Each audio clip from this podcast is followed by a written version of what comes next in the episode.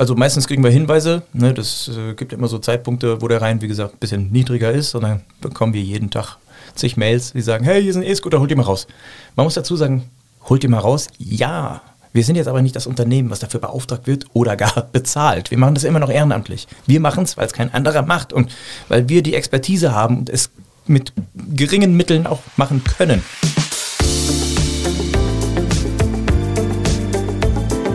Talk mit K. Mit Sarah Brasak. Hallo, liebe Kölnerinnen und Kölner. Hallo natürlich auch an alle, die von außerhalb zuhören. Im Podcast Talk mit K unterhalte ich mich mit interessanten Menschen aus dieser Stadt.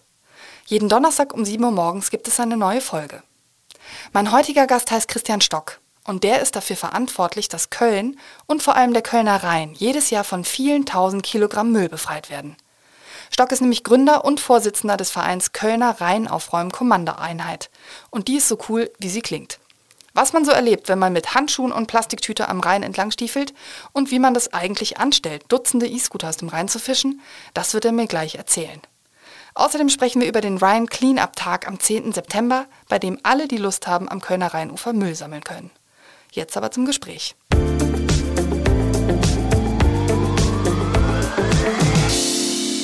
Christian Stock, herzlich willkommen zu Talk mit K. Hallo und schön, dass ich da sein darf. Du bist vom Beruf Schauspieler, du drehst Kinofilme, du spielst in Fernsehserien mit und du bist laut dem Branchenmagazin Horizont Deutschlands meistgebuchtes Werbegesicht. So steht das zumindest auf deiner Homepage. Jetzt hört man ja in diesem Podcast nur deine Stimme. Aus welchem Werbespot könnte man denn dein Gesicht kennen? Also es, ist, es sind eine Menge, es sind ungefähr 160 mittlerweile. Äh, das, was das Branchenmagazin daraus recherchiert hat, das scheint zu stimmen. Ich habe es selber nicht überprüft. Aber die letzten Werbespots, äh, das waren für Ironics, für Flaschenpost.de und Netto letztes Jahr. Okay, dann äh, muss ich heute mal besonders aufmerksam Fernsehen gucken, Nein, wenn ich aus diesem nicht. Studio komme. Musst ich habe dich aber natürlich nicht deshalb eingeladen, weil du ein bekanntes Werbegesicht bist oder weil du Schauspieler bist, sondern weil du aus Leidenschaft Krakenpapa bist, denn du hast im Jahr 2016 die Kölner Rhein-Aufräumkommando-Einheit ins Leben gerufen, kurz Krake. Und ähm, die vielen ehrenamtlichen Mitglieder der Krake sammeln den Müll, den andere achtlos auf die Erde schmeißen oder eben in den Rhein schmeißen. Und eure Aktivitäten summieren sich auf zigtausend Kilo Müll pro Jahr in Köln. Wahnsinn. Ja, also letztes Jahr waren es zum Beispiel 40 Tonnen, die wir gesammelt haben. Da war natürlich auch viel von der Flutkatastrophe im Ahrtal dabei. Ne? Das ist dieses Jahr bestimmt nicht so viel. Vielleicht haben wir dieses Jahr nur 30 Tonnen. Lass uns mal bitte beim Urknall beginnen. Das alles hat ja vor Jahren damit angefangen, dass du ganz allein mit Handschuhen und einer Plastiktüte bewaffnet einfach Müll aufgepickt hast. Äh, am Rheinufer äh, oder, oder wo auch immer in Köln. Wie bist du drauf gekommen? Ja, da muss ich beim Ur-Urknall anfangen. Das war 2014. Da habe ich äh, ja, im Rahmen meiner hauptberuflichen Tätigkeit als Schauspieler einen Film gedreht in Nepal. Den habe ich witzigerweise auch selber produziert. Das war eine Doku über Leprakranke. Also völlig anderes Thema, was auch eigentlich gar nicht zu mir passt, weil ich mache Werbung und Comedy und sowas. Und so drehe ich halt eine Doku über Lepra. Komisch. Dann habe ich ein Jahr, Quatsch, ein, einen Monat war ich in Nepal unterwegs, meistens in Kathmandu, und habe gesehen, wie die Menschen dort mit ihrem Müll umgehen. Die kippen den einfach in den Fluss. Dann hast du Regenzeit und Trockenzeit. In der Trockenzeit steht der Fluss, es stinkt bestialisch. Dann kommt irgendwann der Monsun und spült alles weg aus den Augen, aus dem Sinn. Also die Menschen in Südostasien haben einen anderen Bezug, oh nee, die haben gar keinen Bezug zur Umwelt und zu äh, Müllvermeidung oder Recycling gar.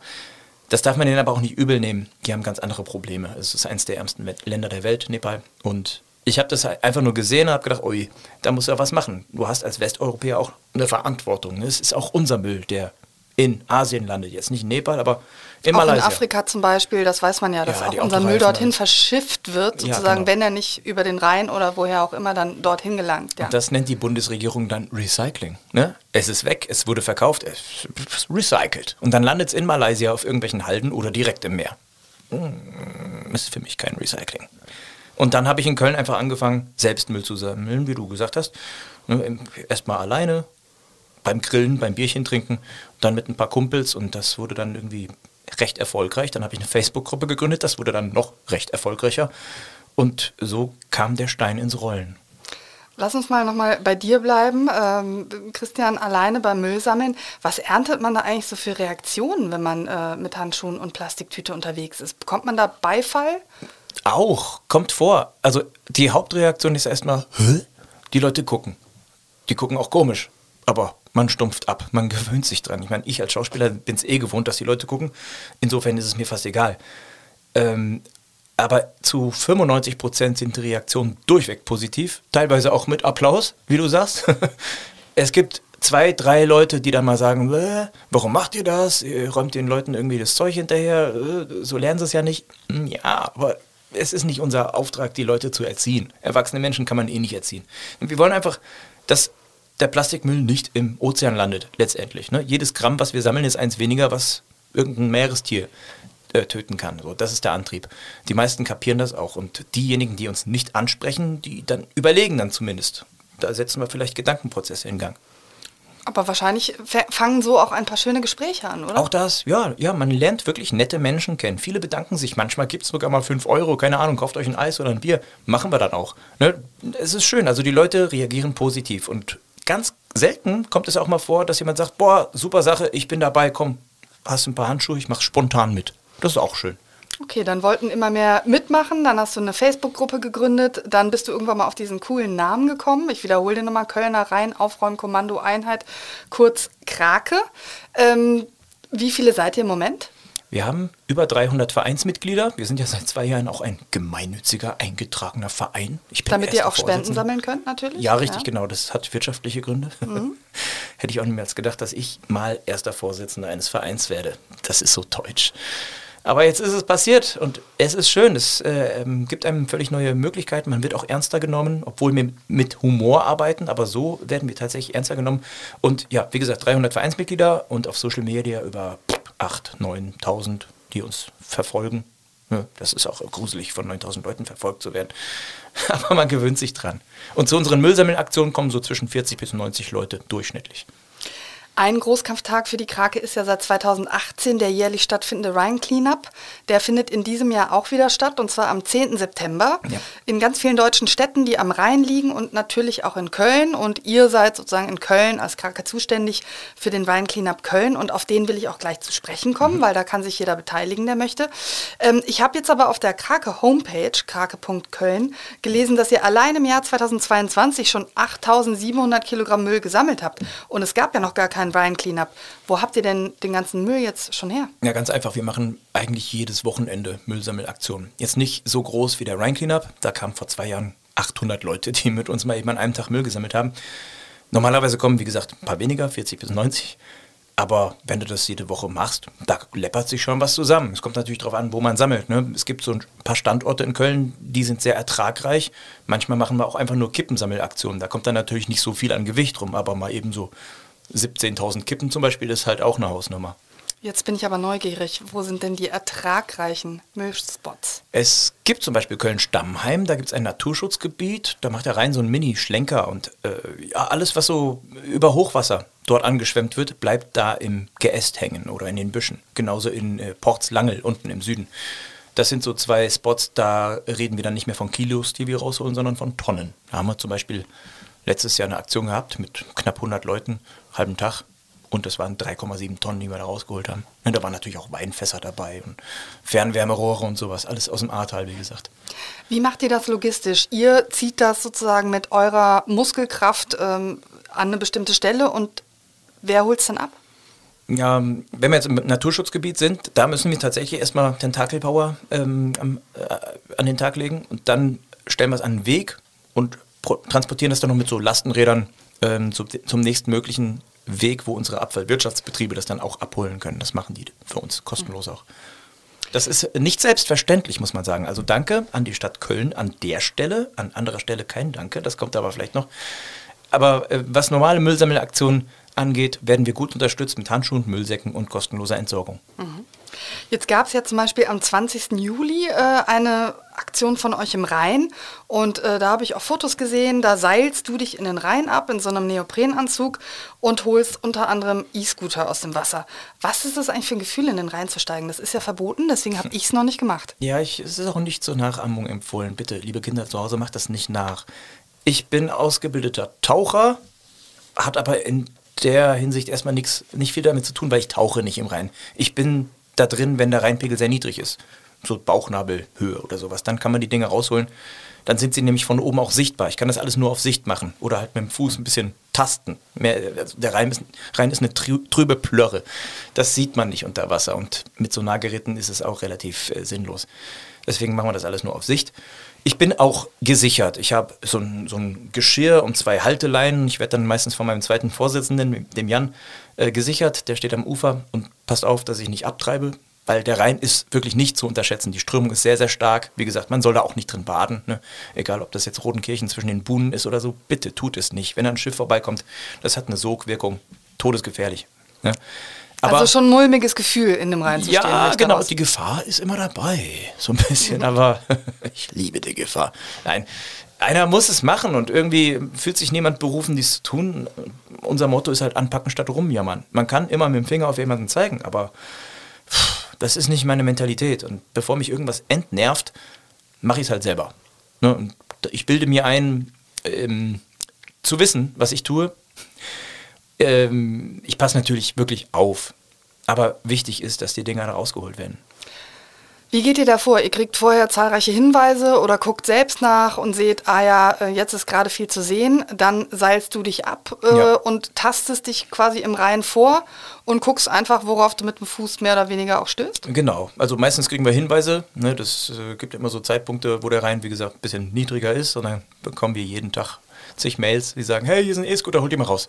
Man muss dazu sagen, holt die mal raus. Ja, wir sind jetzt aber nicht das Unternehmen, was dafür beauftragt wird oder gar bezahlt. Wir machen das immer noch ehrenamtlich. Wir machen es, weil es kein anderer macht und weil wir die Expertise haben und es mit geringen Mitteln auch machen können. Ansonsten gucken wir halt selbst, wo die sind, markieren das dann die Stellen mit, mit Sprühkreide und gucken. und ja, dann, dann gehe ich da die Treppen runter, und äh, lande dann im Rhein abgeseilt. Und dann von oben wird mir dann, werde ich dann immer so navigiert, weil wenn ich im Wasser stehe, sehe ich die Dinger nicht mehr. Die sieht man wirklich nur, wenn man so vogelperspektivenmäßig drauf gucken kann. Und dann bewege ich mich von E-Scooter zu E-Scooter, gucke dann mit dem Fuß, ach, da ist er, tauch kurz ab. Dann bin ich den an so eine Schlaufe und dann wird er hochgezogen, meistens von Franz, unserem Kassenwart. Grüße an der Stelle. Und einigen netten Menschen, die da noch mithelfen, weil zu dritt ist es echt mühselig. Ne? So mit fünf bis zehn Leuten, die braucht man dann schon bei, sie, bei solchen Aktionen. Und die Betreiber sind mittlerweile auch dabei. Wir, wir kooperieren. Das ist äh, mir wichtig. Miteinander statt gegeneinander. Es ist immer eleganter und manchmal gibt es dann auch ein paar Euros an Spenden von denen für uns. Okay, das wäre meine nächste Frage gewesen, ob sich diese E-Scooter-Fahrer nicht eigentlich bei euch bedanken, dass ihr die Dinge aus dem Rhein zieht, weil eigentlich wäre das ja wirklich deren Job, oder? Ja, stimmt. Aber wie gesagt, die haben eben nicht die Mittel dafür. Ähm, die haben jetzt von der Bezirksregierung die Pistole auf die Brust gesetzt, holt die Dinger da raus. Jetzt! Das geht natürlich nicht, wenn der Rheinpegel hoch ist, dann können auch wir das nicht. Man kann, und das haben die auch gemacht, ein Bergungstauchunternehmen mit Kranschiff beauftragen. Das kostet unfassbar viel Geld. Weiß nicht, so 50, 60.000 oder so. Und da haben die letztes Jahr äh, zwei Aktionen gemacht, zwei Tage. Am ersten Tag haben sie drei Stück rausgeholt und am zweiten acht. Wir haben innerhalb von drei Stunden an einem Tag 39 rausgeholt. Bisschen effizienter, würde ich sagen. Ihr habt ja nicht nur E-Scooter rausgeholt, sondern äh, auf den Fotos habe ich dich gesehen. Also Fahrräder habe ich gesehen. Was holst du da noch raus? Ja, Fahrräder, äh, das sind Leihräder, entweder hier von, weiß ich, KVB oder, oder Ford noch, die alten Dinger. Oder geklaute Räder, die dir gerne mal über Bord geworfen werden. Rollatoren, da bin ich dann immer froh, dass da nicht noch jemand mit dranhängt. Skateboards auch sehr gerne, ne, gerade im Bereich der Altstadt. Ähm, da haut so ein Ding gerne mal ab und ja, verabschiedet sich unter der Brüstung. Alles Mögliche an Metallteilen, äh, Baustellengeschichten oder auch so riesige Planen, die unten im Schlamm noch sind. Da muss ich da mit meinem Messer ein bisschen abtauchen und ja, ist, also man findet eigentlich alles im Rhein. Hast du dich schon mal verletzt dabei? Da sind ja wahrscheinlich auch scharfkantige Gegenstände und alles Mögliche. Ich habe mich mal im Aachener Weiher verletzt. Also auch hier Empfehlung, nicht im Aachener Weiher tauchen, das ist totaler Mist. Erstens ist der nicht tief, der ist nur so 1,60 Meter, da geht dir das Wasser bis zur Brust. Zweitens siehst du da noch weniger als im Rhein, ekelhaft. Und drittens sind da halt auch überall Steine und äh, Glasscherben, weil die Leute halt ihre Flaschen da reinwerfen, das macht so schön clear und so. Äh. Und da habe ich mir ja, so eine schöne Scherbe durch meinen Neoprenanzug ins Knie gerammt und seitdem ziert es eine ansehnliche Narbe, die ich aber mit Stolz trage. Fährst du selbst E-Scooter? Hin und wieder ja. Also ich verteufel die Dinge auch nicht. Die sind ja ganz witzig. Klar, sie ersetzen jetzt keine Autofahrt. Es ist schwer, irgendwie Ikea-Schrank damit zu transportieren. Ähm, Fahrradfahren kann man damit partiell ersetzen, aber primär wird eigentlich zu Fuß gehen damit ersetzt. Wenn du nachts um drei die Bahn nicht mehr kriegst oder was, dann finde ich es legitim, mal so einen E-Scooter zu nehmen. Zwischendurch auch mal. Aber es ist primär ein Spaßmobil. Es macht Spaß damit zu fahren, das muss man sagen. Mhm. Ähm, aber ja, es sind immer die NutzerInnen, die das dann abstellen, dass, dass halt Rentner mit Rollatoren nicht mehr durchkommen oder, oder Kinderwagen oder Menschen im Rollstuhl oder Blinde, äh, die dann da drüber fallen. Das ist halt, da, da geht es ja schon los. Und dann sind sie do so doof abgestellt, meistens am Gewässer, dass dann irgendwelche anderen kommen und nachts im besoffenen Kopf die Dinger über die Geländer schmeißen, weil es eben so schön Platsch macht. Das ist ein Problem. Und das haben wir schon vor zwei Jahren gesagt. Jetzt haben die E-Scooter-Anbieter ja natürlich auch kein Interesse daran, äh, dass die jemand in den Rhein wirft. Ja. Ähm, Hättest du Lösungsvorschläge? Also sagst du irgendwie härtere Strafen für alle, die Dinge in den Rhein werfen? Oder was könnte man sozusagen machen, mhm. um dem Problem ein bisschen Herr zu werden? Ich bin kein Fan von Sanktionen. Manchmal geht es nicht anders. Aber äh, wen willst du bestrafen, wenn so ein Ding im Wasser liegt? Das sind nicht die Betreiber, die es da reingeschmissen haben. Es sind auch in den meisten Fällen nicht die NutzerInnen, sondern irgendwelche anderen. Und die sind nicht auszumachen. Da müsste man überwachen. Das geht nicht wegen DSGVO. So ich habe vor zwei Jahren, oder wir haben das schon vor zwei Jahren gesagt, seht zu, dass eine Bannmeile errichtet wird, dass man die Dinger einfach nicht in Nähe des Gewässers, Gewässers abstellen kann. Ne? Das überlegst du dir zweimal, ob du das Ding jetzt 200 Meter schleppst mit 30 Kilo Gewicht. Wenn es direkt am, an der Brüstung steht, ist es natürlich viel, viel leichter. Andere Lösung wäre Rückgabestation. Funktioniert zum Beispiel in München ganz hervorragend. Warum denn nicht in Köln? Lass mal weg von den E-Scootern kommen und auf den 10. September zu sprechen kommen, auch wenn es sehr spannend ist mit den E-Scootern. Und ähm, die Dinger ist ja auch so, man liebt die oder man hasst sie. Also ähm, das merken wir auch immer in den Reaktionen, die wir zum Thema E-Scooter bekommen. Aber ähm, wirklich toll, dass ihr die rausholt aus dem Rhein. Ähm, Rhein Cleanup. Wie läuft so ein Rhein Cleanup in Köln ab? Frage ich jetzt einfach mal für alle, die sich dafür interessieren, aber noch nie mitgemacht haben. Mhm. Wir machen das jetzt das fünfte Jahr in Folge und wir machen am 10. September zwei Aktionen. Um 10 Uhr treffen wir uns rechtsrheinisch unter der Zoobrücke Jugendpark. Und da schwärmen wir dann in beide Himmelsrichtungen aus, nach Norden und nach Süden, Richtung Tanzbrunnen und oben Richtung Mülheimer Halbinsel. Und alles, was da so am Rheinufer liegt, wird von uns eingesammelt. Also Müll. Die zweite Aktion ist um 15 Uhr auf der genau gegenüberliegenden Seite, linksrheinisch. Und da, äh, ja, zwischen Mülheimer Brücke bis hoch zum Nieler Hafen. Da wird dann das ganze Rheinufer von uns abgesucht. Wir haben Pavillons dabei, es gibt Getränke, es, äh, ein bisschen was zu essen haben wir auch ab und zu. Und ja, letztes Jahr waren, wie gesagt, 800 Leute dabei. Das ist schon ein fettes Event und es macht Spaß und es sind alle Gesellschaftsschichten da. von der Rentnerin bis zum Anzugträger oder in. Lass uns, ich, ich gender jetzt mal kurz nicht. Okay. Schüler, Studenten, ähm, äh, Hausfrauen, äh, es ist alles dabei. Also ein, ein bunt gemischtes Publikum und jegliche Altersschichten. Das ist sehr, sehr schön. Also unsere, unsere Klientel ist im Grunde jeder. Und die kommen auch und haben Spaß. Das ist mir ganz, ganz wichtig, dass die Leute Spaß haben und was Gutes tun dabei. Letztes Jahr hast du gesagt, äh, hat sich viel angesammelt äh, wegen der Flutkatastrophe. Da sind ja etliche Dinge mitgerissen worden ähm, in den kleineren Flüssen und Bächen und sind dann eben am Rhein entlang getrieben. Wahrscheinlich gibt es da dieses Jahr möglicherweise auch noch äh, Dinge, die man, die man da finden wird. Kann man natürlich nicht alles zuordnen. Aber wie ist denn das so am Rheinufer? Also ähm, klar, da findet man Zigarettenstummel, äh, Dosen etc. Was noch? Alles. also wirklich alles. Das geht bei der Prildose aus den 70er Jahren los, pff, über den besagten Rollator, Kühlschrank, Tresor. Äh, es ist alles dabei. Ich habe sogar schon mal einen Mammutzahn gefunden. So. Also Fossilien sind jetzt auch gerade ähm, ziemlich, wenn man, wenn man einigermaßen die Äuglein aufhält. Man muss natürlich auch aufpassen, manchmal findet man gefährliche Sachen. Ne? Gerade hier Weltkriegsmunition, Telamin, Granaten, Gedöns. Kann sein, dass sowas auch ähm, gefunden wird. Da weise ich aber immer explizit darauf hin. Ich weise immer auf irgendwelche Gefahren hin. Gerade wenn der Rheinpegel niedrig ist, kommen ganz, ganz andere Sachen zutage. Das ist leider auch der Grund, warum uns die Stadt Köln die Unterstützung dieses Jahr verwehrt. Die ähm, möchte uns, also beziehungsweise die AWB wird uns dieses Jahr wahrscheinlich nicht unterstützen mit Handschuhen, Müllsäcken und Entsorgung. Das müssen wir selber machen.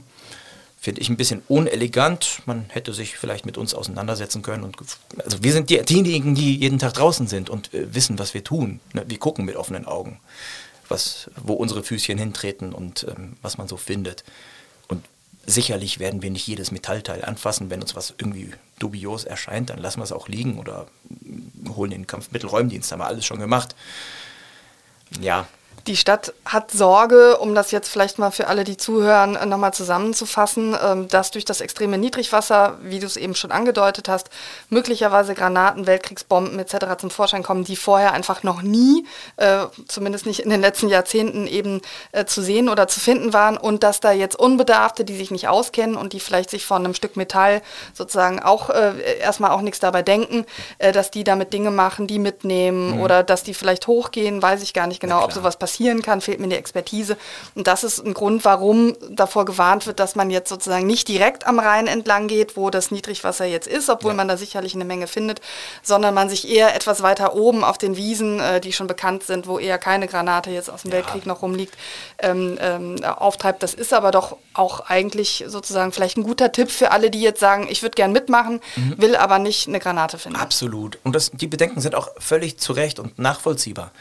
Äh, wir werden trotzdem am Rheinufer sammeln und nicht nur auf der Wiese, weil es eben Not tut. Da liegt der Müll. Abgesehen davon ist der Rheinpegel wieder ein bisschen gestiegen. Also es ist also alles okay. Abgesehen davon sind das die genannten Stellen, die ich gerade gesagt habe, das sind hochfrequentierte Stellen, da gehen Leute immer hin zum Baden, zum, ja, Baden nicht, soll man nicht, habe ich schon gesagt, soll man nicht, aber mit den Füßchen ins Wasser und zum Grillen und Party machen und sowas, das machen Leute da, warum sollen wir da nicht Müll sammeln? Und ich schicke die Leute sicherlich nicht in ihr Verderben. Ne? Ich weise explizit darauf hin, Leute, passt auf, wenn euch was komisch vorkommt, lasst es liegen, sagt Bescheid. Ja? Aber der Müll muss halt weg. An dieser Stelle sollte man sowieso, glaube ich, nochmal sagen, ist Müll sammelt dann jeder ja auf eigene Gefahr. Ihr könnt ja keine Verantwortung oder Versicherung für Leute übernehmen, die da eben den, den Unrat aufpicken. Ne? Das ja. ist, äh, glaube ich, auch selbstverständlich. Ähm, und aber interessant, also ihr habt schon Dinge gefunden, wo ihr erstmal die Polizei gerufen habt, äh, den Kampfräummitteldienst gerufen habt. Also die Telefonnummern hast du bei dir eingespeichert ähm, und, und, und weißt sie auch anzuwenden. Ja, ich habe, wann waren das? Vor vier, fünf Monaten haben wir in Stammheim, eben in diesem Naturschutzgebiet, eine Simulationsgranate der Bundeswehr von 1991 1990 gefunden. Ich habe gedacht, das ist komisch, obwohl wir schon, wir hatten sie schon in der Hand. Das war ein bisschen fahrlässig. Aber wenn du so ein Ding siehst, es sieht erstmal unscheinbar aus. Google ist aber dein Freund und dann guckst du, oh, Simulationsgranate, ich leg's mal ganz vorsichtig wieder hin. Dann habe ich die Polizei in Mülheim geholt. Die waren dann auch so, was ist denn das? Wussten es nicht. Dann kamen die Kollegen vom Kampfmittelräumdienst und ach ja, das Ding ist übrigens noch scharf durften wir auch nicht behalten. Normalerweise, wenn wir besondere Fundstücke finden, dann kommt das in unser Museum, wo wir dann auch die Exponate ausstellen. Aber von dieser Simulationsgranate gibt es leider nur ein Foto. Okay, da kann man jetzt aber auch sagen, Glück gehabt. Ähm, ja. Das ist ein gutes Beispiel für das, über was wir gerade gesprochen haben. Ähm, sozusagen Augen auf beim, beim genau. Müllsammeln und im Zweifel einfach mal sozusagen die Wiese aufsuchen, äh, wo keine Granate liegt. Ähm, jetzt gibt es ja nicht nur den Ryan Cleanup Day, bei dem jeder mitmachen kann. Also das ist für, für Ehrenamtliche und auf krake.köln äh, kann man sich dafür anmelden oder man kommt einfach zu, dem, zu den beiden Sammelpunkten, die du genannt hast. Mhm. Ähm, es gibt ja auch den World Cleanup Day und der ist eine Woche später am 17. 19. September. Ja. Was hat es denn damit auf sich? Das klingt so fett, aber im Grunde ist das eine normale Aktion für uns. Also unsere fetteste Aktion ist der Rhine Cleanup eine Woche vorher. Das ist so das, worauf wir das ganze Jahr hinarbeiten. Den World Cleanup, den nehmen wir noch so mit. das, den haben wir dieses Jahr in Kooperation mit dem Rotary Club und machen das am Aachener Weiher, weil das Rheinufer im allerbesten Fall sauber ist, weil wir eine Woche vorher schon dort gesammelt haben. Und nicht nur wir, sondern auch andere Vereine, Ruderclubs, Bürgervereine und so weiter. Ja, aber am Aachener Weiher tut es immer Not. Da kannst du eigentlich alle zwei Tage hingehen. Da gibt es halt ja, diesen Biergarten und dieses sogenannte Kulturdeck. Ja, äh, da wird gerne mal ja, Plastikbecher liegen gelassen oder in den Wald ähm, getragen und da gibt es eben Wasservögel, die dort leben, die komplett ungeschützt sind. Da gibt es kein Schilf und so, die haben keine Rückzugsmöglichkeiten. Dementsprechend kümmern wir uns da um die Wasserfläche an den Rändern und um die Wiese und die Wäldchen. Und das machen wir am 17. September. Und du wirst auch in den Aachener Weiher wieder springen? Ja, mit Warthose dann aber. Da brauche ich keinen Tauchanzug für, das mache ich nicht mehr. Ne, siehe mein Knie. Auch da können Ehrenamtler mitmachen. Äh, auch da gibt es die Infos auf eurer Homepage. Ähm, wir müssen über ein weiteres cooles Krake-Projekt sprechen, denn es wird ja in ein paar Tagen eine Müllfalle von euch auf dem Rhein installiert mhm. werden. Ähm, das ist ein Riesending, 10 Meter lang, 6 Meter breit und das soll in großem Stil Müll schlucken auf dem Rhein. Ja. Erzähl mal. Auf dieses Projekt hat uns unser äh, Krakling Nico Schweigert gebracht. Der ist Vereinsmitglied und der ist ähm, vor ein paar Jahren in London beruflich unterwegs gewesen und hat dort gesehen, oh, in der Themse schwimmt was komisches, was ist das denn? Und hat herausgefunden, das ist so ein, eine Müllfalle. Und da kam er irgendwie vor drei Jahren auf mich zu und sagt, hey Christian, nö, lass uns das machen, aber irgendwie allein kriege ich es nicht hin. Will, willst du mich mit als Krake unterstützen? Sag ich, jo, machen wir. Das war auch einer der Gründe, warum der Verein letztendlich gegründet wurde, denn wir brauchten Geld. Und zwar viel Geld. Wir haben anfangs mit 40.000 Euro kalkuliert, so ein Ding zusammenzimmern zu lassen. Oh, aus den 40 wurden dann 60, daraus wurden dann 80, daraus wurden am Ende 160.000 Euro, die wir tatsächlich bezahlt haben. Jetzt gibt es die Luxwerft in Niederkassel, wo das Ding gerade steht. Ich komme auch gerade daher, ich äh, bin auch ziemlich. Ja, deine Finger sind irgendwie ja. blau und weiß. Eigentlich siehst du aus, als hättest du so einen Maleranstrich äh, hinter dir. Sieht aus wie ein Schwein und schmutzig habe ich mich auch gemacht. Ich, ich habe gerade diese Petrolfarbe und, und weiß, das ist so, ja, das ist das, was man von der Müllfalle sehen wird. Die hat unter dieser Farbschicht noch vier Korrosionsschichten. Wir haben die letzten drei Wochen eigentlich nur mit Streichen verbracht. Aber jetzt ist das Ding draußen und wird nächste Woche endlich verschleppt. Drei Jahre drei Jahre hat es gedauert, Genehmigungsprozess. Boah, das war echt, ich will es nicht nochmal tun. also das ist aus Metall. Mhm. Stahl. Oder Stahl ja. sogar, okay. Und wie funktioniert das? Es hat so zwei Schwimmkörper, rechts und links. Es ist wie so ein, wie so ein Ponton, wie so ein Bootsanleger, kann man sagen. Ne? Es schwimmt auf der Wasseroberfläche, ist verankert mit zwei fetten Ankern, 1,5 Kilo schwer mal eben, und an Land auch mit einer Kette. Also es ist temporär auf Nee, also, nee, es ist stationär. Auf einer Stelle des Rheins, das haben wir auch gepachtet, auf Höhe des Zoo, äh, der Zoobrücke, linksrheinisch. Und passt sich halt dem Rheinpegel immer an, also schwimmt auf der Wasseroberfläche. Dann läuft das Trichter für mich zu mit zwei Fangkörben am Ende. Und alles, was auf der Wasseroberfläche schwimmt, wird im allerbesten Fall von, von unserer Falle eingesammelt. Wir werden, wissen nicht, ob wir jetzt von Kilos oder von Tonnen reden. Aber wir müssen dann diese Fangkörbe von der Wasserseite aus entleeren. Dafür haben wir extra Bootsführerscheine gemacht und ein Boot auch rangekarrt. Ja, und dann gucken wir mal einmal die Woche dann in diese Fangkörbe steigen und das Zeug rausholen und gucken, was, was die so sammelt. Das ist ein Pilotprojekt. Das gibt es noch nicht in Deutschland. Wir sind die Ersten. Pachtfläche heißt, ihr zahlt auch Pacht? Ja, unter anderem. Gut, das ist noch das verschwindend geringste, was wir zahlen. Ähm, Genehmigung vom Wasserstraßen- und Schifffahrtsamt, von der Bezirksregierung, von der unteren Naturschutzbehörde und so weiter. Die haben alle Daumen hoch gegeben am Ende. Das hat sich geleppert, aber ähm, die wirklichen Kosten sind halt in der Werft entstanden. Ne? Allein die Stahlpreise sind nach oben gegangen und äh, 160.000 Euro zahlen sich nicht mal so eben. Und die Stadt Köln hat ja, leider, da muss ich jetzt kurz Kritik üben, nichts dazu beigesteuert. Obwohl es einen Ratsbeschluss von letztem Jahr gibt, der gesagt hat, unterstützt die Müllfalle, macht was. Aber wir haben bis heute kein Geld gesehen. Und bevor wir da ewig rumwarten, wir haben gedacht, es tut Not, wir müssen das Ding jetzt zu Wasser lassen, haben wir selber Geld, Geld gesammelt und einige nette Sponsoren und Förderer dabei, die uns das ermöglicht haben. Wie muss man sich das mit den Genehmigungen vorstellen? Also ist klar, dass ihr die äh, einholen müsst. Das Ding muss ja auch sicher irgendwie funktionieren. Aber haben eigentlich da alle gesagt, ach ja, coole Idee? Ähm, oder mhm, wie war das so im Spannungsfeld zwischen Daumen hoch und Daumen runter? Ja, also unser Nico hat äh, da schon gute Überzeugungsarbeit geleistet bei verschiedensten Behörden und vielen Stellen, ne, wie gesagt, untere Naturschutzbehörde, Bezirksregierung und so weiter. Die waren alle relativ schnell dafür, als sie unsere Baupläne gesehen haben. Wir mussten dann hier und da ein bisschen modifizieren. Und eine letzte Genehmigung die hat halt sehr, sehr lange gedauert. Das war das vom Wasserstraßen- und Schifffahrtsamt. Das sind letztendlich diejenigen, die darüber entscheiden, ob das Ding zu Wasser gelassen wird oder nicht, weil der Rhein ist eine Bundeswasserstraße. Da hat die Stadt Köln relativ wenig mit am Hut. Das ist ein Bundesamt, was da zuständig ist und in dem Fall das WSA. Die waren von Anfang an nicht wirklich von unserem Projekt überzeugt. Hm. Am Ende haben wir uns aber zusammen nochmal an einen Tisch gesetzt und gesagt, komm, jetzt lass machen. Die haben noch gemerkt, okay, die meinen es ernst. Die lassen sich nicht äh, abbringen von ihrem Vorhaben, na gut, dann macht halt. Und jetzt sind wir so ein Jahr auf Bewährung, gucken, ob das Projekt funktioniert und das wird es. Und wenn nicht, dann müssen wir halt ein bisschen nachrüsten.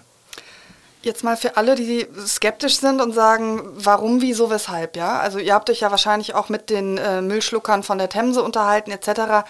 Was soll dieses Projekt konkret bringen? Es soll verhindern, dass äh, das Müll mit dem Rhein in der Nordsee landet. Ne? Der meiste Müll liegt natürlich an den Ufern. Das ist das, wo die Leute äh, hingehen, chillen, grillen, Party machen und so. Aber es kommt natürlich auch viel über den Wasserweg in die Nordsee. Und äh, das ist das ist ein Experiment erstmal. Wir haben so einen GPS-Sender in, den, in die Strömung geworfen und gesehen, okay, da an der Stelle kommt äh, der Sender vorbei und da wird dann auch der Müll, wenn er auf der Oberfläche schwimmt, auch vorbeikommen. Und da setzen wir die Müllfalle hin. Da gucken wir mal, vielleicht können wir ein paar Kilos oder Tonnen davon abhalten, äh, in der Nordsee zu landen und Tiere zu töten. Das ganze Projekt wird ja auch wissenschaftlich begleitet. Wie geht mhm. das vonstatten? Wir haben die Uni Bonn dabei und alles, was in der Müllfalle landet, wird wie gesagt von uns ähm, erstmal aus dem Fangkorb geholt aufs Boot und dann geht es rechts rein. Da haben wir zwei fette Überseekontainer stehen unter der Zoobrücke, da beim Bootshaus. Und da wird alles ausgewertet, gewogen und geguckt, was für Arten von Müll werden gesammelt, welche Arten von Plastik haben wir da. Wir können eventuell noch eine Mikroplastikstudie machen, das gab es in der Form auch noch nicht. Ja, und dann können wir über einen längeren Zeitraum so ein Monitoring machen. Ne? Menschen wollen ja immer irgendwelche wissenschaftlichen Fakten und sowas. Das können wir liefern. Das ist auch einmalig. Das heißt, es geht auch darum, wo kommt der Müll eigentlich her? Also wie weit ist der vielleicht zum Beispiel geflossen? Genau, ja, ja, manchmal hat man ja den Absender mit drauf, wenn da wenn da irgendwie eine Firma äh, eines Produktes ist, die jetzt aus Hintertupfingen kommt, dann kannst du das schon ganz gut verorten, ob es jetzt aus der Schweiz kommt oder aus Karlsruhe oder aus Koblenz oder was. Das heißt, man kann stand jetzt auch gar nicht ausschließen, dass da möglicherweise auch mal die Polizei gerufen wird. Möglich ist das. Aber die Wasserschutzpolizei kennt uns mittlerweile auch schon. Das haben wir jetzt bei unserer Jungfernfahrt festgestellt, als wir zum ersten Mal mit unserem Bötchen gefahren sind, so eine kleine Simulationsfahrt zur noch nicht existierenden Müllfalle gemacht haben. Und da kam dann auch die Wasserschutzpolizei und hat uns kontrolliert. Ja, ich meinte jetzt auch vor allem, weil da möglicherweise Dinge drin sind, wo man sagt, okay, äh, das ist definitiv nicht legal in Ach so. den Fluss gekommen. Ja gut, das, das kann, ja, das ist auch ein buntes Überraschungsei, was wir da finden. Da werden jetzt keine Weltkriegsbomben angeschwemmt werden. Das ist relativ unwahrscheinlich, aber pff, wer weiß, was da alles drin landet. Wie verhindert äh, ihr denn, dass da, ich sag mal, äh, Enten, Fische und Dinge, die im Rhein leben, in großer Zahl da drin landen und dann vielleicht auch verenden? Äh, da besteht keinerlei Gefahr. Das haben wir alles, ähm, die, die, Bedenken sind berechtigt. Da hat vor allem die untere Naturschutzbehörde und ich glaube der BUND oder der NABU, die haben gesagt, aber was ist denn mit den Fischen? Fische sind nicht so doof. Wenn die durch unseren Rechen, wir haben an, am Anfang der Müllfalle so eine Art Rechen, der hält primär Baumstämme ab, die wollen wir nicht sammeln. Wenn die in unserem Fangkorb landen, dann kommen die auch wieder da raus. Der Fangkorb ist jetzt nicht so äh, Millimeter, der, der, hat, der, hat, der ist relativ grobmaschig. Ne?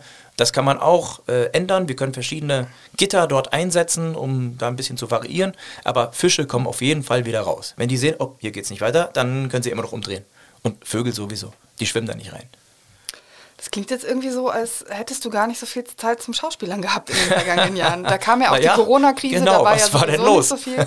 Okay, das heißt, du hast die Zeit trefflich genutzt äh, für das Thema Müll. Ja, kann man sagen. Also klar, Corona war vielleicht ein bisschen, ähm, ja, hat das Ganze vielleicht ein bisschen befeuert, weil ich eben wenig Aufträge als Schauspieler hatte, aber immer noch so viele, dass ich von meinem Beruf überleben konnte und auch Familie ernähren und so. Ich habe das große Glück, dass ich mit relativ wenig Arbeitsaufwand manchmal relativ viel Geld verdiene durch einen Werbespot oder zwei, drei im Jahr, dann habe ich im Grunde schon mein, äh, ähm, ja, das, was ich verdienen muss für, für die Kosten, die ich decken muss, das habe ich dann schon verdient. Aber es kommt immer mal vor, dass man dann auch Wochen oder Monate lang nichts zu tun hat. Und bevor ich zu Hause sitze und mich selbst bemitleide, mache ich lieber was Produktives. Und das funktioniert ganz gut mit der Krake. Wobei das schon sehr, sehr überhand genommen hat. Also meine Freundin zu Hause, die schlägt manchmal den Kopf über, äh, die, die Hände über dem Kopf zusammen, wie oft und wie lange ich weg bin im Rahmen des Ehrenamts. Das ist auch ein bisschen doof. Irgendwann muss ich das mal monetarisieren. Lass uns bitte mal grundsätzlich noch auf die Stadt Köln und den Müll zu sprechen kommen. Ähm, der Müll, den ihr aufsammelt, den haben natürlich diejenigen, die zu verantworten, die ihn auch asozialerweise teilweise wegschmeißen. Ja. Ähm, aber tut die Stadt Köln in deinen Augen genug, um Müll zu verhindern? Was soll ich jetzt sagen? Nein, tut sie nicht. Ähm, durch solche Sachen wie Kölle putz munter, die man selbst über die AWB anmelden kann. Die AWB werden ja von der Stadt Köln beauftragt und bezahlt. Das ist auch gut so da ist schon viel getan. Aber es sind die wenigsten, die jetzt so eine Müllsammelaktion veranstalten und dann kostenlos von Handschuhen, mit, mit Handschuhen und Müllsäcken ausgestattet werden. Der Fisch stinkt immer vom Kopf und es ist leider die Politik. Und es ist nicht, nicht nur die Stadtpolitik, sondern man muss immer noch weiter hochgehen, das ist die Bundespolitik. Umwelt hat halt nach wie vor keine Lobby, ist nicht wichtig, bringt kein Geld. Ne? Da muss man ansetzen. Man, man darf es dem Normalbürger nicht so schwer machen, das Richtige zu tun. Ich bin auch dafür, ich habe vorhin gesagt, ich bin kein Freund von Sanktionen, aber manchmal tut es Not. Ähm, dass zum Beispiel mehr Ordnungsdienst unterwegs ist und kontrolliert, wie die Leute sich verhalten. Und das ist ganz leicht. Wenn ich rausgehe, sehe ich an jeder Ecke irgendeine kleine Umweltsünde. Blöd, das sind nur Ordnungswidrigkeiten, das ist keine Straftat. Dementsprechend wird es nicht kontrolliert. Ähm, ja, und das fängt auch schon beim, beim Kippenstummel an. Das, das wird viel zu sehr bagatellisiert. An jeder Bushaltestelle, äh, überall schnipsen die Leute ihre Kippe weg. Ist ja nicht so schlimm. Ja, aber ist schon schlimm. Ne? Es ist Plastikmüll versetzt mit Gift, der wasserlöslich ist. Ein Regenschauer, 1000 Liter Grundwasser. Blöd. Und es ist so leicht, sowas zu kontrollieren und den Leuten freundlich zu sagen, warum. Und hier, nehmt einen Taschenaschenbecher. Ja, das wird glaube ich, gerade bei Kippenstummeln übersehen, dass es nicht nur der kleine Stummel ist, ja. sondern äh, das ganze Gift, äh, was von dort aus in den Boden gelangen kann. Das stimmt. Jetzt hat aber die Stadt ja zum Beispiel ein Zero-Waste-Konzept auf den Weg gebracht, auch die äh, AWB. Das ist doch jetzt auch ein Schritt in die richtige Richtung, oder? Alles, was hilft, hilft. Und auf dem Papier sieht das alles super aus. Ah, aber da kommt man wieder mit Flächenversiegelung, und anderen Sachen. Und es geht ja schon beim Kölner Karneval los oder beim CSD oder was auch immer. Überall, wo dann Straßenzüge gemacht werden, über die Brücken, Glitterkonfetti. Oh. Oder Luftballons werden steigen gelassen. Ich will niemanden den Spaß verderben, wirklich nicht. Das, ich fühle mich schon fast schlecht, wenn ich sage, das solltet ihr nicht machen, das ist nicht cool. Aber letztendlich sind so Konfettibomben aus, aus Plastikkonfetti oder, oder Luftballons nichts anderes als eine legale Umweltsünde. Die Dinger landen nicht im Himmel, die kommen wieder runter. Und dann werden sie von Vögeln gefressen, die sich auch da drin verfangen und so weiter, landen im Baum, auf dem Feld oder halt im Rhein. Und dann kann man sich das ausmalen, was damit passiert. Gute Fee, drei Wünsche. Deine Wünsche an die Stadtverwaltung, denn die ist natürlich die, die auch die großen Hebel ziehen kann, sage ich mal. Ja, liebe Stadtverwaltung. Wunsch 1. Denkt nicht immer nur wirtschaftlich, das ist wichtig, aber äh, denkt auch mal weiter über den Tellerrand hinaus. Irgendwann fahren wir die ganze Kiste mit Schmackes gegen die Wand. Und Umweltpolitik ist und bleibt wichtig, wenn nicht sogar das wichtigste Thema. Punkt 2. Hört doch mal auf unsere Expertise. Wir sind jeden Tag da draußen. Wir sitzen nicht nur im Büro, wir machen auch was. Wir wissen, was wir tun. Also hier und da vielleicht mal die Krake zu Rate ziehen, würde nicht schaden. Punkt 3, unterstützt uns doch noch ein bisschen. Nicht unbedingt durch Kohle, aber äh, wir können es gebrauchen. Ich habe euch geschrieben, ihr wisst, wovon ich rede. Was wünschst du dir von den Kölnerinnen und Kölnern? Jetzt mal jenseits der Tatsache, dass sie bitte keinen Müll irgendwo rumliegen lassen. Respekt ist äh, ein gutes Schlagwort. Das ist nicht nur Respekt gegenüber seinen Mitmenschen, sondern auch Respekt gegenüber seiner Umwelt. Dem gegenüber, was einen umgibt. Ne? Und das fängt bei der kleinen Wespe an. Klar nerven die Scheißviecher, aber sie sind wichtig und sie sind nicht ohne, ohne Grund geschützt. Habt Respekt vor euren Mitlebewesen. Wir sind hier nicht allein auf der Welt. Jetzt mal auf die bundespolitische Ebene geschaut. Zum Beispiel ist ja jetzt Einweggeschirr verboten worden und solche Sachen. Merkt ihr das? Hm, minimal, minimal. Es gibt natürlich noch Restbestände, ne? auch die Wattestäbchen und sowas. Da, wir finden noch sehr, sehr viel Plastikbecher, Teller, äh, Stäbchen und so. Klar, ne? es ist wie damals mit den Glühbirnen. Da hat jeder nochmal schnell gehamstert. Glühbirne, ne? Wattestäbchen, keine Ahnung. Ich brauche meinen Keller voll damit. So, geht ja noch das wird noch Jahre dauern, bis es da wirklich einen Effekt gibt. Und dann ist es auch so ein Tropfen auf einen sehr, sehr heißen Stein. Klar, Einweggeschirr, wunderbar, toll, aber hm, denk doch mal noch ein bisschen größer. Würde nicht schaden. Einweg Plastikverpackungen zum ja, Beispiel. Nektarinen, die noch in Plastikkörben Zum Beispiel sind. die Salatgurke in der Zellophanhülle. Ne, geht in den Supermarkt, in die Obst-Gemüseabteilung, da seht ihr, das, ihr werdet von Plastik erschlagen. Ich erwarte gar nicht, dass jeder im Bioladen jeden Tag oder im, im Unverpacktladen einkauft. Ist eine gute Idee, könnt ihr machen. Aber natürlich stellenweise auch teurer. Das ist auch wieder so ein Thema. Warum wird es den Menschen so schwer gemacht, das Richtige zu tun? Warum müssen äh, sozial schwache Familien zum Beispiel für 100 Gramm Fleisch einen Euro, kein Problem ja, weiß aber auch, wo das Fleisch herkommt. Warum ist Biofleisch, oder warum wird das nicht besser subventioniert? Warum werden die Bauern nicht besser bezahlt, die die Tiere artgerechter halten?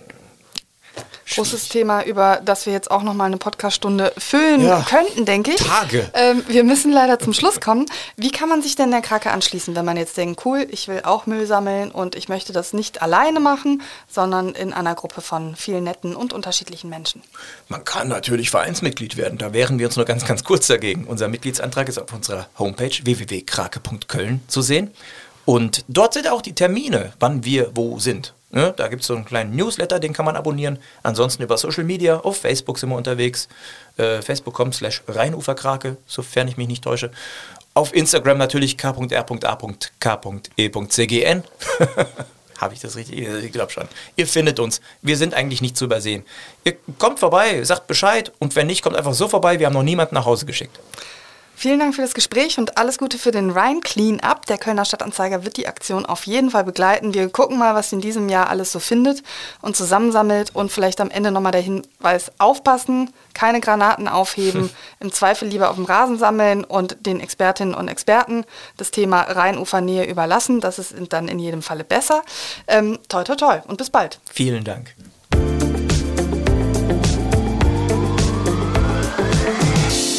Wenn Sie sich für Nachhaltigkeit und Klimaschutz in Köln und der Region interessieren, dann möchte ich Ihnen den KSTA Green Newsletter meiner Kollegin Rebecca Lessmann wärmstens empfehlen.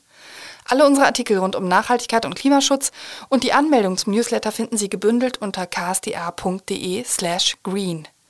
Wenn Sie den Podcast Talk mit K mögen, folgen Sie ihm gerne auf Spotify, Apple oder anderen gängigen Podcast-Plattformen, um keine neue Folge zu verpassen.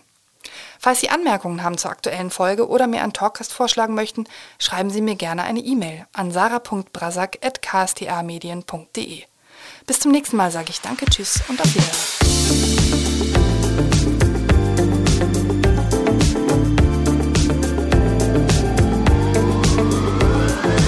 Talk mit K.